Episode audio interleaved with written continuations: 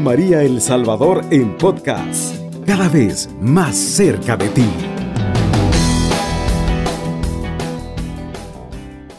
Amigos de Radio María El Salvador, hoy con un tema interesante, ¿verdad? Muy interesante que vamos a tocar sobre el 8 de marzo, que es el Día de la Mujer, y la ideología de género. Así que, que la mujer es un ser que Dios ha creado, Así es. que es muy importante en la vida, en la sociedad, en la familia y en todos lados. Y pues eh, se ha colocado un día internacional de la mujer, pero que ese día también nos haga reflexionar la importancia de mantener el sentido de mujer. ¿Verdad? Eso es lo que estamos queriendo el día de hoy, porque la ideología de género ha degenerado el concepto, la forma de ver a la mujer. Y es que es interesante cómo estos días, bueno, yo hago una comparación en el tiempo de la Revolución Francesa, se intentó quitar los días de los, de los santos y se nombró, primero los meses se nombraron. Ah. Con meses de, de, las temporadas, ¿no? Brumario, Inviernos. este, y luego los días cambiaron por día de la naranja, el día del níspero, el día del limón. Pero como que la gente no, lo, no le hizo tanto caso. Y entonces ahora hay un día para todo, ¿verdad? Para el Así día es. lápiz, el día lapicero, el día del sacapuntas, el día de, de todo. Hay un día al año, hay todos los días. Y nos olvidamos muchas veces inclusive de nuestras fiestas cristianas, porque el 8 de marzo es día de San Juan de Dios, Así es. patrono de los, de los hospitales. Y qué importante sería que ese día, pues, podamos también tener ese sentido de la pastoral hospitalaria, de la pastoral de los enfermos. Pero bueno, se ha eh, puesto este día de, de, la mujer y en muchos países algunas mujeres salen a, a protestar dañando la propiedad. El, uh -huh. el pasado miércoles, lastimosamente, en, en, mi querida Guatemala, se dañó muy fuertemente la iglesia de Santa Clara. Sí, en la 13 calle y Sexta Avenida. Clara, y lo peor es de que Santa Clara fue una mujer excepcional. Exacto. Fue una mujer que realmente se entregó a Dios y a la humanidad y al servicio de las demás personas con una capacidad increíble. Y, y rompió es, las reglas de ese entonces. De ese momento, exactamente. Y es triste que la iglesia que lleva el nombre de, de Santa Clara en la ciudad de Guatemala Ajá. haya sido el vandalizada. Blanco, sí, ha sido pintarrajeada, quebrada, eh, no se imaginan los, los daños que han hecho. Y dijo, ¿para qué? ¿Qué, qué logran con eso? Ah, ¿Cuántas es... mujeres eh, dejan de ser golpeadas o asesinadas por manchar esa iglesia? Sí. Y dice, no, es que lo que pasa es de que eh, a ustedes les vale más un monumento que una mujer golpeada. No, no es eso. No es cierto. Es que una cosa es una mujer maltratada, golpeada, que nosotros no queremos, ni que hayan hombres ni mujeres nadie, maltratados. Nadie Toda la, la dignidad humana es importante, ni queremos eso, pero tampoco pues vamos a dejar que la historia que está hablando en estos monumentos y en estos lugares tan interesantes, tan bonitos, una iglesia chiquita, muy bonita, está la, la, iglesia de San Francisco, que la iglesia muy, de Santa es monumental, ¿verdad? San Francisco. Sí. Y entonces, ¿y qué es lo que pasa? Terminan vandalizando la iglesia de Santa Clara y eh, San Martín. Voy a decir el nombre de la panadería porque aquí también hay, pero bueno. Eh, la cuestión está que está en un edificio histórico en la zona 1, eh, donde está eh, las, donde fue sede anterior de la, del diario de Centroamérica a principios del siglo XX, mm y terminan quebrando vidrios, terminan destrozando todo. ¿Y quién termina limpiando, pintando? Pues la gente pobre. Otras mujeres. Otras mujeres, sí, muchas veces. Exacto. Muchas veces otras mujeres que terminan ganando el sueldo mínimo y de aparte tienen que ir a limpiar los destrozos que las empoderadas han causado. Sí, así que esto es, es, es triste, pero pues eh, son situaciones que se, que se dan. Pero vamos, se nos había pasado la oración tan importante en este día que estamos también en esta cuaresma 2023, nos vamos a poner en la presencia de nuestro Padre amado, pidiéndole al Señor por todas aquellas mujeres que día a día se levantan con ganas, con fuerza para seguir adelante atendiendo y ayudando a los demás, empezando por ella misma. En nombre del Padre, del Hijo y del Espíritu Santo. Amén. Señor Jesús, te damos gracias porque en este día 10 de marzo recordamos a tantas mujeres que a lo largo de la historia, a lo largo de la historia de la salvación, de la Biblia, de la historia eh, social, han entregado su vida para servir a las demás personas. Te pedimos para que les ayudes a estas mujeres en sus problemas, en sus situaciones diarias. Aquellas mujeres que se levantan temprano, que hacen el oficio, que, eh, hacen un desayuno, que llevan los niños a la escuela, que pueden todos los días eh, ir a trabajar. Algunas que no tienen trabajo, te las ponemos en tus manos y te pedimos para que también tú les ayudes en su dignidad, en su estima, en su autoestima, y sientan que tú les prefieres, que les ayudas, que les das fuerza para seguir adelante en medio de las situaciones difíciles. Por todas las mujeres del mundo, te pedimos, Señor, que les ayudes y le pedimos a nuestra Madre, la Virgen María, que es la mujer de las mujeres, la madre de todos y de todas, que les dé la fortaleza a las mujeres para seguir adelante en el nombre del Padre, del Hijo y del Espíritu Santo. Amén. Amén. Ahora hay una cosa importante, no es que sea única y exclusivamente eh, función de las madres llevar a los niños a la escuela. De ninguna manera. De ayudarles a cambiarse. Tampoco. No, no estamos diciendo eso, sino estamos diciendo que las tareas se compartan en el hogar y que se valore, sea uno, sea otro, sea alguien que hace las, las tareas del hogar, que se le valore. Claro, cualquiera que, que la realice, cualquier, cualquier persona de la pareja que lo realice. Exactamente. Y entonces vamos a hablar precisamente de esta situación de cómo la ideología de género ha degenerado esta visión de la mujer.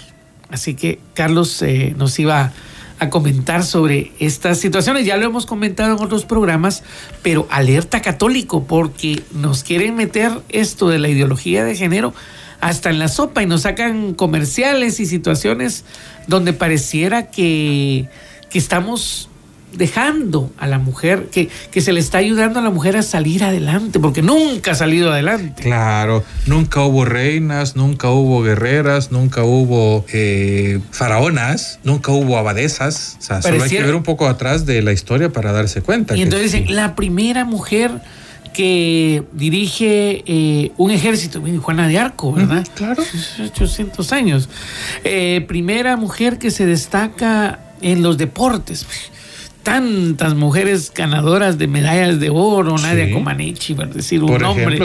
por decir pues. una, una famosa, pero hay en muchos deportes a lo largo de la historia mujeres que se han destacado, nadadoras, eh, tenistas. Eh, conquistadoras. Conquistadoras, exactamente. Entonces, no es la, eh, ¿verdad? La hija del adelantado. Y, tantas eh, mujeres que a lo largo de la historia han hecho grandes cosas, pero hoy pareciera que es la primera mujer. Que Exacto, es decir, solo hay que estudiar un poco de historia para darse cuenta que la mujer siempre estuvo presente y siempre ha tenido una, un papel destacado en la, en la historia de la humanidad, desde siempre, ¿no?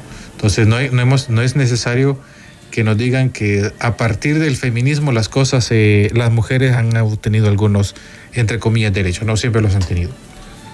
Yo quiero empezar recordando que el, WhatsApp de Radio María es el 7850-8820, que nos puede mandar sus mensajes, sus eh, eh, notas de voz, etcétera, ¿no? Una de las cosas que esta vez puso la nota en el Día de la Mujer fue uno que a mí me, me causó risa porque hubo un pedido, un pedido de las mujeres trans que le decían a las biológicas, miren, hoy quédense atrás, porque hoy vamos a marchar primero nosotros, nosotros o nosotras, como quiera que le llamamos, ¿no? Entonces, de hecho, el, el Twitter dice así, este 8 de marzo quiero pedir a todas las biológicas que o bien se queden en sus casas o bien se pongan en las últimas filas de la manifestación para poder dar, más, dar más visibilidad a las verdaderas mujeres trans que estamos mucho más oprimidas. Esta lucha ahora es nuestra, respetado.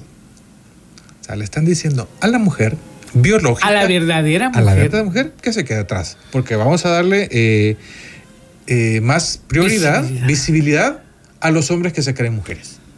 Entonces, bajo, bajo esa lógica, el Día de la Mujer ya no va a ser el Día de la Mujer, sino el Día de la que se cree mujer. Del hombre trans. Del, digo, el hombre que se cree mujer. Del hombre que se cree Sí. mujer. Y eso está pasando. Eh, por ejemplo, eh, la gente se emocionó porque el otro año Miss Universo va a ser en El Salvador. Este año ya. Este, A ¿este final de año, Oh, sí. bueno, sí, este año. Y que va a ser en El Salvador, qué genial. Y muchos se acordarán que el anterior dueño de Miss Universo era Donald Trump. Pero vendió esa empresita, esa pequeña empresa, ese emprendimiento lo Ese vendió. emprendimiento pequeño. Entonces lo compró un hombre que se cree mujer. Y de ahora hecho, hace algunos años, la mujer más bella de España fue un hombre. fue un hombre. El, el año pasado en- acaba de pasar el que en un concurso en Estados Unidos la mujer más bella del concurso era un hombre gordo y feo. Y todo el mundo tuvo que decir, ok, está bien. Es, decir, como lo del rey va desnudo, ¿verdad? Ajá, sí. Nadie le dice nada al- en la historia de, de aquel rey que manda a hacer un traje y llega un estafador y, y le hace creer que el traje es invisible, pero que además Pero que solo, solo lo los solo inteligentes los lo inteligentes lo pueden ver. Hasta que hay un niño que le dice, no, si el rey va desnudo. ¿eh? Sí. Y entonces se dan cuenta que era un engaño. Pues Ajá. algo así está pasando, es- ¿no? Todos están callados. Oh, sí, es la mujer más bella del concurso, sí, pero uh, alguien, nadie pudo decir, hey, es un hombre feo. Pero bueno, que sí. además parece, es y tiene cara de hombre y, y rompe con la idea, porque la mujer le da no solamente ese sentido de, de valor, de fuerza, de, de todo lo que a lo largo de la historia ha demostrado, pero también de belleza, y la mujer tiene ese sentido de belleza. aunque no nos guste o aunque no le guste a la ideología de género, la mujer es bella. Así es. Es un atributo que no podemos negar. Eh, claro, ellos, ellas dicen que cuando decimos que una mujer es bella es que nos estamos eh, apegando al estereotipo occidental de la mujer eh, blanca, delgada, ojos azules. No. No, es que no. No. tienes que ser blanca, delgada, ojos azules para ser bella. Hay mujeres morenitas, muy bonitas, gorditas, muy bonitas, Exacto. eh, de muchas formas y que son muy bonitas. Claro. Y no le quita ese sentido de belleza Exacto. natural y eso que no nos estamos fijando solo en la belleza externa. Eh, para empezar. Para Porque empezar. la belleza de la mujer no solamente es externa, sino también toda la belleza de todos los valores que lleva eh, intrínsecamente y que la hacen una persona, un ser bello. Así es. Bellos reversibles. Por dentro y por fuera. Exactamente. Pero vamos a tomar ahora el tema del 8 de marzo, ya que estamos hablando, ¿verdad? Eh, Julio, la gente normalmente que nos habla del 8 de marzo, ¿qué se supone? a- eh, vamos a, a dejar- dejarlo así. Y lo para nuestra audiencia, nuestra gente lo, lo estamos escuchando y cuando le dicen cuál es el origen del 8 de marzo, ¿qué le han dicho? ¿Qué ha preguntado usted? ¿Qué, ¿Cuál fue el origen del, del 8 de marzo? Así es, lo vamos a dejar en el aire para que pensemos un momentito de dónde calculan ustedes que viene esto del 8 de marzo. Vamos a ir a una pausa y al regresar vamos a dar a la respuesta de lo que mucha gente piensa y de lo que verdaderamente es el 8 de marzo. Está en sintonía de Radio María El Salvador, una radio cristiana, mariana y misionera. Qué hermosa voz, ¿verdad? de esa, de esa mujer. Es realmente una alabanza a Dios tan preciosa y dice uno cómo de labios humanos de una mujer eh, puede salir esta alabanza tan preciosa a Dios, ¿verdad? Eso es, eso es lo que estamos hablando y eso es lo que muchas veces se ha perdido en la sociedad, el tener la capacidad de ver esta belleza que Dios nos brinda a través de muchas personas y de, y de, de las mujeres especialmente, y que son un don de Dios que debemos de respetar y debemos de saber apreciar. A toda mujer, no solo a las que piensan igual que a las que piensan según el discurso hegemónico. Así es, porque a la larga es un discurso hegemónico. Pero estábamos hablando de cómo se inició esto del 8 de marzo. A ver, Carlos, ¿nos podrías contar cómo, cómo fue esto? De, porque además si uno felicita a algunas mujeres, le dicen, no, no, no, no me feliciten el Día de la Mujer. Porque Es un día de lucha. es un día de lucha, es una conmemoración, no, no es un día de felicitar. Pero ¿por qué se da Así esa es. situación? Nuestros eh, amigos es- Radio Escucha ya fueron a ver el Google y ya vieron, preguntaron eh, por qué se celebra el Día de la Mujer o es esa fecha, etcétera, ¿no? Y Me no. imagino que tal vez sí o tal vez no. Algunos tal vez- Entonces, eh, no, no es lo que dice Google. No es lo que dice Google. A ver, ¿qué dice Google y qué es la? A ver, normalmente hacemos referencia al, al incendio de, De Nueva York. de, de Nueva York, el, de, la camisería Triangle, Triángulo, en el que murieron 123 mujeres y 23 hombres. De lo Así que nadie es. se acuerda. O sea, 123 mujeres, pero también murieron 23 hombres. Ah, sí. Y nadie menciona Nadie a se los acuerda, hombres. Exacto, ¿no? Pero sí murieron 100 en la camisería del Triángulo de Nueva York. Así es. Pero esto eh, no es ese el inicio. No es ese el inicio. Vamos a ir un poco más tarde, digo un poco más antes. Atrás. Sí. Eh, adelantando la cosa, el- la celebración del Día de la Mujer desde el principio tuvo una connotación comunista. Porque el primer Día de la Mujer se celebró el 28 de febrero de 1909. 9, o sea, 7, 8 años antes, Antes. del incendio de Nueva York. Exacto. 1909 y fue convocado precisamente por el Partido Comunista de Estados Unidos. Interesante. ¿Sí? O sea, la primera fecha, el primer día de la mujer se fue celebrado el 28 de febrero de, de 1999 por el Partido Eh, Comunista de Estados 1909. 1909, ¿sí? Sí, sí, es que hiciste el 99. Oh, oh, no, entonces. Entonces, ese, el primero, o sea, el origen de la celebración es comunista, ¿sí? Sí. Vale. Luego se expuso la idea de que debería, de- debería haber un Día Internacional o Mundial de la Mujer. Y la idea surgió de una señora llamada Clara Zetkin, rusa, en la, en la segunda conferencia internacional de mujeres socialistas que se realizó en Copenhague. En Copenhague queda en Dinamarca, sí, ya se me estaba olvidando. Entonces, ella propuso de que se celebrara el Día de la Mujer Trabajadora. Interesante. Ajá. Eh, no las estudiantes, no, no las amas de casa. Las mujeres no que las trabajan. artistas, no las deportistas, no, las mujeres trabajadoras, ¿sí? Y adivinas quién era uno de los principales oradores en esa conferencia internacional de mujeres socialistas en Copenhague. No sé. no- Un tipito medio pelón barbudo A llamado ver. Lenin. Lenin, bien pensé yo que por ahí estar. Ilich Ulyanov, para ser exacto, ¿no? Entonces, Lenin estuvo en esa conferencia y a partir de ellos ¿En qué dijeron, año "Hey, me dijiste que fue? 1910. Imag- Lenin todavía no estaba en el poder. No, todavía Era no. jovencito. Pero estaba ya, empezaba a agitar. O sea, 1909 Estados Unidos, Así es. 1910 Copenhague con Eh, la ah, eh, participación. pero aquí es, es la idea de celebrarla.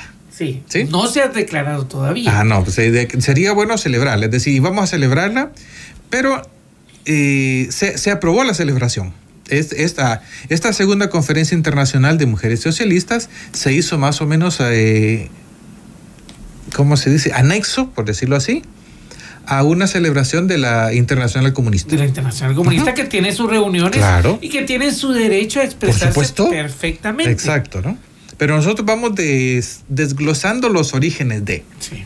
Entonces, eh, eso fue en el 1910. Entonces, la primera conmemoración del Día de la Mujer Trabajadora se realizó hoy qué día? De la mujer trabajadora. Trabajadora. el 19 de marzo de 1911. O sea, el día de San José. El día de San José, San José Obrero. San José. Bueno, San José Obrero es primero de mayo, pero Ah, bueno, ¿Sí? Sí, Oh, pues sí, sí, San José. El día de San José. El, El día de San José. eh, eh, deciden celebrar, obviamente eran todos eh, ateos y no estaban pensando en el, En en San el José. Casto José, ¿verdad? Pero vaya casualidad, o sea, todos los católicos que nos escuchan le hizo clic el 19 de marzo. Pero bien, Que por cierto es el Día del Padre en muchos países, en varios países. Claro, en Honduras, nomás, aquí nomás en Honduras. Es el Día del Padre, ¿verdad? En el, España. pat- el patriarca San José. es, eh, celebramos el patriarcado. El patriarcado de San José, el 19 de marzo. Ah, pero este, este, este, este Día de la Mujer Trabajadora ya se celebró el 19 de marzo, como dijimos, de 1911. 19 de marzo, ¿sí? Sí. Ya se le celebró en Alemania, en Austria, en Dinamarca y en Suiza. Sí, ya tomó el- la idea eh, internacional, ¿sí? Ya hay varios países que están Ah, sí. tomando esta idea. Muchos creen, como algunos eh, radioescuchas ya lo fueron a buscar a Google, que fue el, el 25 de marzo de 1911, que en New York se incendió la fábrica de camisas Triángulo, en que dijimos que murieron 123 mujeres y 23 hombres. Pero ¿por qué se incendió? Hay, hay varias teorías. Las mujeres estaban, eh, trabajaban muchas, muchas horas al día y estaban pidiendo, entre otras cosas, que rebajar eh, El tiempo. el tiempo de trabajo, eh, que les pagaran un poco más. Es que trabajaban 16, 18 horas. En ese entonces ya no. En ese entonces ya no. Ya se trabajaba. ya- recordemos que estamos en 1911. Sí. Entonces, y entre las cosas que pedían, reducción de la jornada laboral. ¿Por qué? Porque querían ir a amamantar a sus hijos. O sea, para cumplir El rol un de rol madre. de madre que eso solo las mujeres lo pueden hacer. lo pueden hacer, amamantar. Sí. Es decir, eh, es una de las cosas que ellas estaban pidiendo. Entonces, existe un par de, de teorías. Hay quienes dicen que el dueño de la fábrica la mandó a incendiar. Otros dicen que fue una cuestión eléctrica. Otros dicen que una colilla de cigarros cayó en un, en un depósito, en un, un- en un cumbo de telas, y que ahí empezó el incendio. O fue accidental o fue provocado. Sí, no hay nada concluyente. Sí. Entonces, vamos a viendo las fechas. En 1911 se dan dos cosas. El 19 de marzo, la celebración a nivel internacional ya del Día de la Mujer. Cinco o seis países, pero ya es internacional. Eso fue el 19 de marzo. El 25 de marzo fue este, este incendio en el que murieron 123 mujeres, Mujeres y 23 hombres. ¿sí? Entonces vamos ahí eh, con el, el- la línea del tiempo, ¿verdad? Entonces no fue por el incendio en esa categoría, en esa camisería, ya estaba celebrado de antes, ¿sí? Pero hay otro acontecimiento bien interesante. En el 8 de marzo de 1917, 17, sí. un grupo de mujeres reunidas en, Sa- en San Petersburgo, eh. Petrogrado hoy, sí, en Rusia, estaban manifestándose porque ante el gobierno del zar, del zar, porque te- tenían una, una situación bien problemática. Y la manifestación de las mujeres decía dos cosas. Pan para nuestros hijos y que nuestros maridos regresen de la guerra.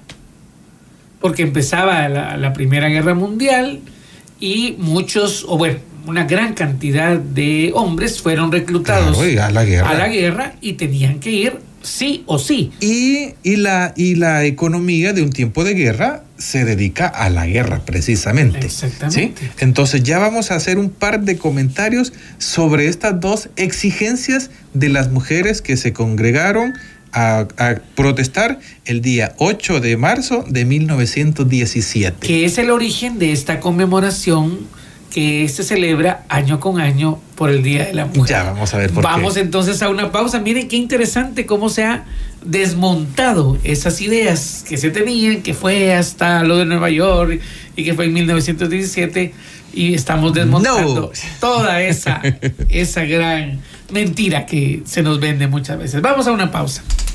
Está en sintonía de Radio María El Salvador, una radio cristiana, mariana y misionera. pues estamos en este tiempo de, de cuaresma y hay, hay dos eh, estaciones del, del Via Crucis que, por cierto, cuando hacemos la reflexión siempre hago referencia a este día 8 de marzo, que es Jesús encuentra a su madre. ¿verdad? La mujer que está ahí hasta el pie de la Al pie cruz de la cruz. y baja Jesús y es y donde Jesús se encuentra las con las mujeres mujeres, de Jerusalén. de Jerusalén, ¿verdad? La, Sí. la octava estación.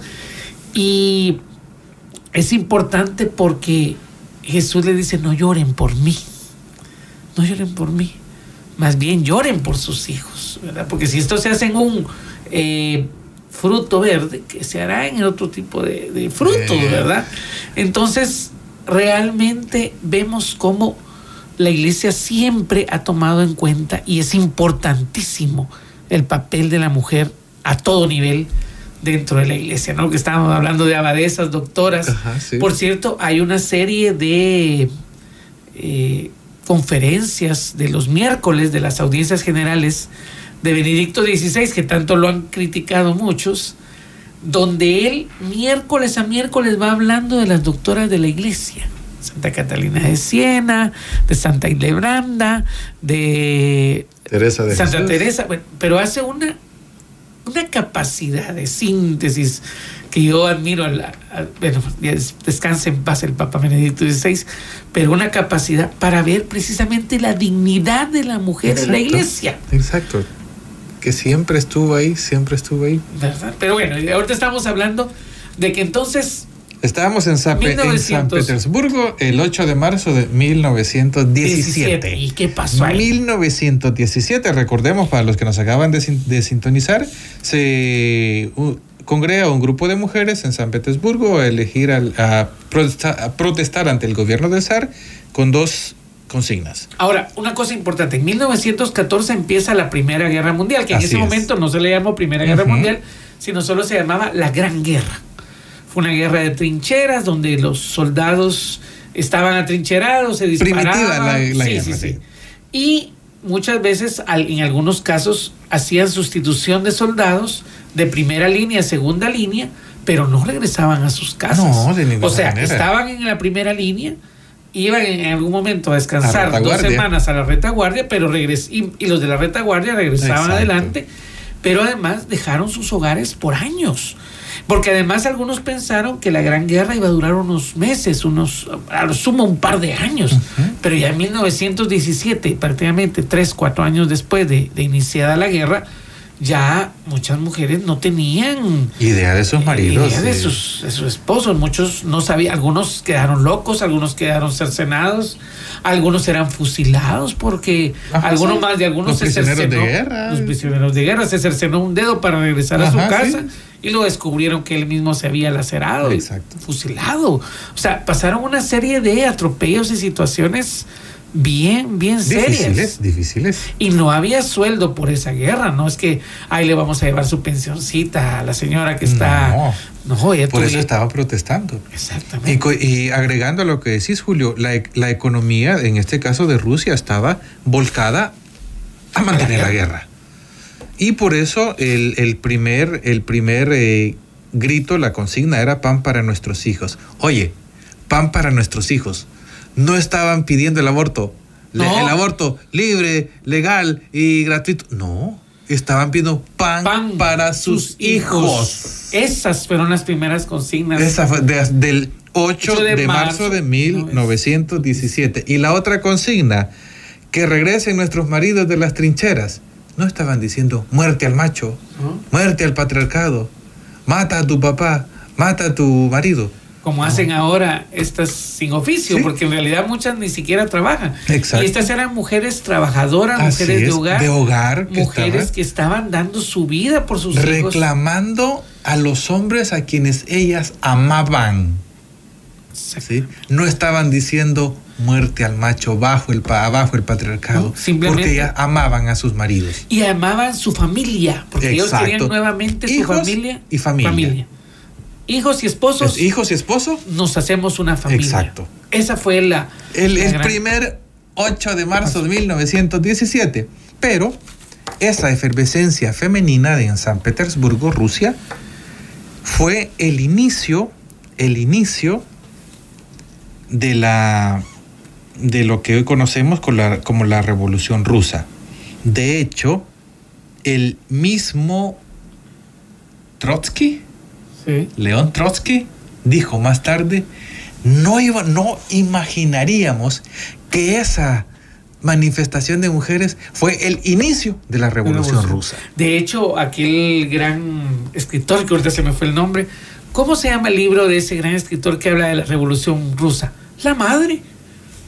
La madre, porque es la madre, la mujer, la que empieza a llevar ese sentido para poder hacer los cambios en la Rusia zarista. Exacto, la madre. Y en la Rusia zarista no podemos obviar el papel de Catarina la Grande. Así. Ah, entonces ya vimos que ese primer 8 de noviembre de 1917, 8 de marzo de 1917, que fue tomado como el inicio de la revolución comunista de Rusia, en que las mujeres dijeron pan para nuestros hijos y que regresen y el nuestros retorno de maridos. sus maridos. Entonces, ellas querían la unificación de la Familia. familia. Ok, pero eso llegó eh, mucho más tarde, mucho más tarde, llegó evolucionando. Hay quienes creen que inocentemente que la celebración del 8 de marzo, del Día de la Mujer, es de la mujer como tal, sin un matiz político ni partidista, no, nada más al ingenuo que eso. Me da risa a mí a ver a los empresarios capitalistas eh, felicitando a la mujer, eh, ofertas por la mujer, etcétera, y se olvidan de que el- este movimiento es anticapitalista. De inicio O sea, anticapitalista. eh, ¿quiénes? Hay, hay quien dice, sí, pero es que las primeras mujeres, las sufragistas, momento, las primeras suf- sufragistas, como la conocida Estelle Silvia Pankhurst, ella era abiertamente, apoyaba la revolución comunista de Rusia. No digamos Simone de Beauvoir. sí, claro. ¿sí? Entonces, el inicio, o sea, la celebración de la mujer es necesariamente comunista. Ahora, interesante porque en muchos países la, el cortar el derecho al voto femenino fue hecho por los partidos de izquierda pensando que la mujer iba a votar por la derecha. Exacto. Entonces, no, no, mejor que no vote, que no vote. Sí, reafirmemos esa idea, Julio. En algunos países la izquierda estaba en contra de que las mujeres votaran. Así ¿Por es. qué? Porque decían, ah, es que como, la mu- como las mujeres son religiosas, los curas las van a influir y les van a decir que voten Voten. por la derecha, entonces, no, mejor que no Que voten no las mujeres. Que no vote. Y ahora, quien, y ahora la derecha, la izquierda se ufana de ser la punta de lanza de la liberación de la mujer, cosa más... eh, Y que muchas veces todos los logros que se han tenido, por ejemplo, voy a poner el ejemplo de España, hace algunos, antes de, hace unos 40, 50 años, por ejemplo, una mujer no podía eh, tener derecho a la propiedad, por ejemplo. Exacto. Pero eso ya fue superado. Y no fue superado por las que están ahorita. No fue la Cuando ellas ya nacieron, eso ya estaba superado. Lo hicieron eh, gobiernos liberales. Totalmente. O por Ajá. ejemplo, el caso, cuenta una señora eh, que era abogada, que ella iba a las cárceles o a litigar y le preguntaba, ¿y dónde está su marido? No, porque él me dio este papel, decía ella. Pero que en muchos casos la mujer no podía ir a una cárcel si no iba acompañada del marido. Ujú. Pero eso se superó desde los años 70. O sea, llevamos más de 50 años que estos, estas situaciones se han superado y aún así, y, teniendo en cuenta, dicen, no, es que la mujer significa pobreza, pero el 80% de las personas que están en condición de calle son hombres. Sí, yo, critico ese, ese dato, dice en, la ideología de género. Es que la mujer es, es, es, pobre, que no sé qué. Ey, ¿Y sus papá, marido, hermanos eh, eh, nadarán en abundancia? Sí. También son pobres. Exacto. También son pobres. Entonces, ¿cómo llegamos hasta hoy a nivel internacional? Nos quedamos ya en 1917 y que ya, interna- ya se celebraba internacionalmente gracias a la esfera de influencia comunista ¿no? de la Unión Soviética.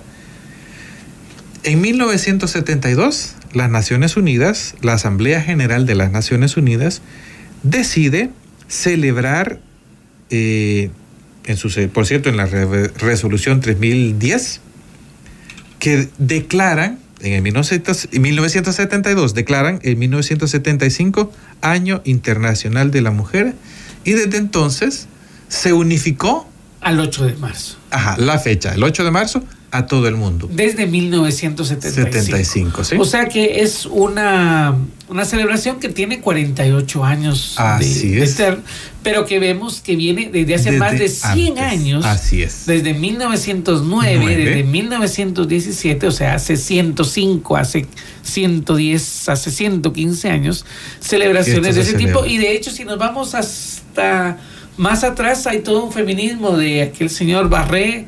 Y hay también un feminismo de 1848 en París de mujeres que piden el, el Ah, acceso al voto.